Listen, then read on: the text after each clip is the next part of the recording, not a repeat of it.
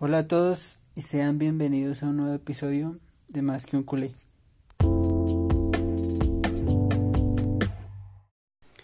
Bueno, y hoy quiero hablar un poco de, de la victoria contra el Betis. Eh, bueno, la verdad fue una victoria muy importante porque nos alejamos eh, más del Atlético y mantenemos la diferencia contra el Real. Importante que ya solo faltan 10 jornadas, o sea, quedan 30 puntos en juego y estamos a 10 puntos del segundo. Con ganar 7 de las 10 jornadas que quedan, ya aseguraríamos el título de liga un título de liga pues muy importante. Siempre diré que el título de liga es el que demuestra verdaderamente cómo está un equipo. Es el que demuestra la constancia de toda la temporada. Entonces es un título muy muy importante. Eh, respecto a la dinámica de, del equipo, de los jugadores, pues bueno, Messi increíble ese primer gol de tiro libre donde lo puso. Y, ese tercer gol eh, de verdad que lo deja uno sin palabras. No sé si hay otro jugador capaz de hacer eso. Yo creo que no. Creo que es único e irrepetible de Messi.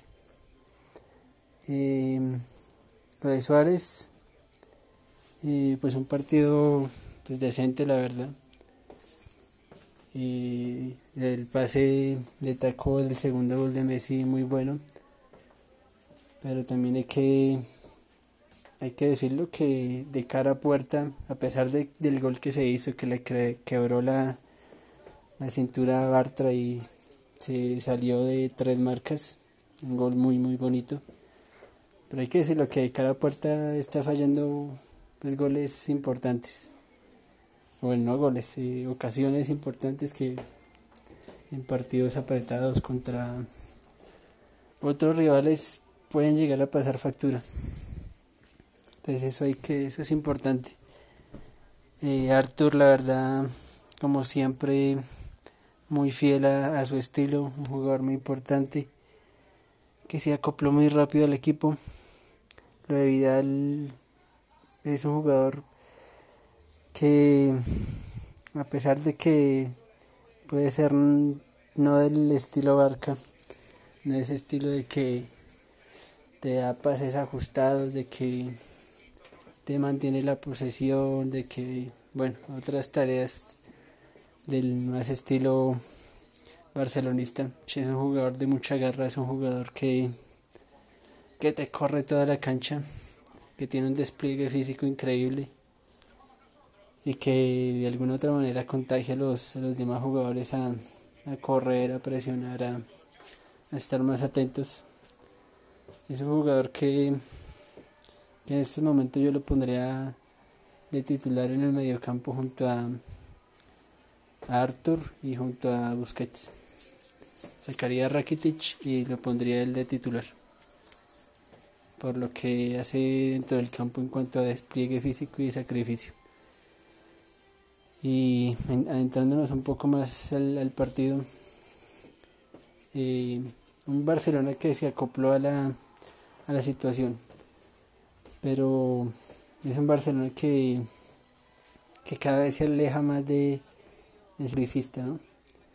ese estilo de, de que es el que lleva la dinámica, el que lleva el peso del partido, porque podemos ver que perdón, podemos ver que hasta el minuto, sin estimar 17, algo así, el gol de Messi, el Barcelona la verdad es que no había llegado. El Betis salió a presionar arriba, salió a Noski, pues, o sea, salió a controlar todo. Tenía el balón, tenía ocasiones, apretaba prácticamente el Barcelona, no podía salir del medio campo. Y ese primer gol pues les dio un bajón anímico a ellos y y se veía un poco reflejado, ¿no? Pues ellos siguieron atacando, siguieron insistiendo. Prácticamente el primer tiempo fue de ellos, por decirlo así. Siguieron teniendo ocasiones. Ya finalizando el segundo tiempo fue que llegó ese gol de, de Suárez. Pero es un Barcelona que, pues que contra el Betis uno esperaría por nombres, por, por historia, por, pues, pues, por todo lo que es el Barcelona y pues por lo que es el Betis uno esperaría que el Barcelona fuera muy superior en todos los aspectos del juego. Y sería un Barcelona muy reducido al planteamiento de, de Quique Setién, que me parece un excelente técnico.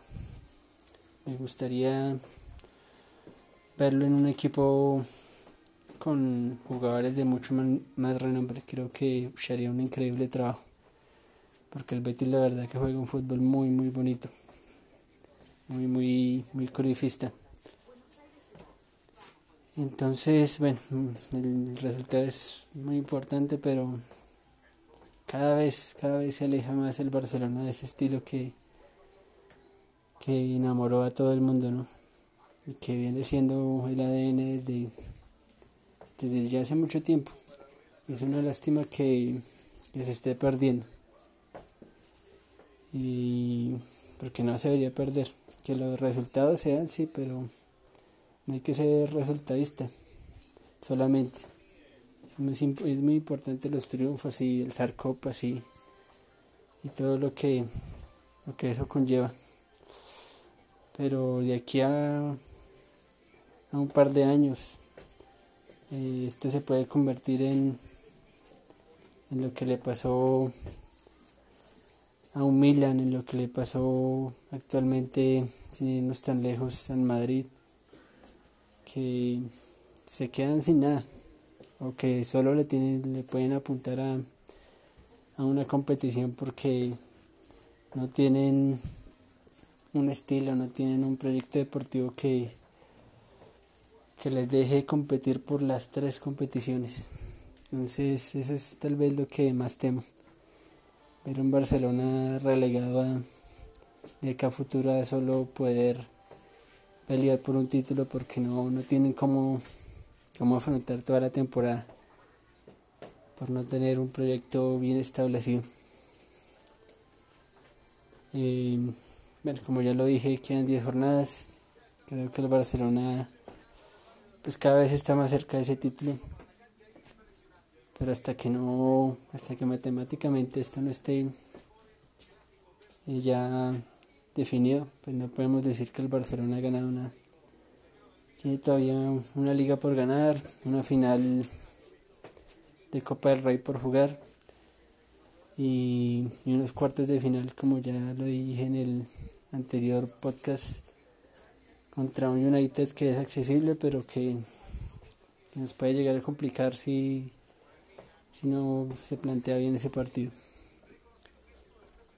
Entonces, no siendo más, los dejo.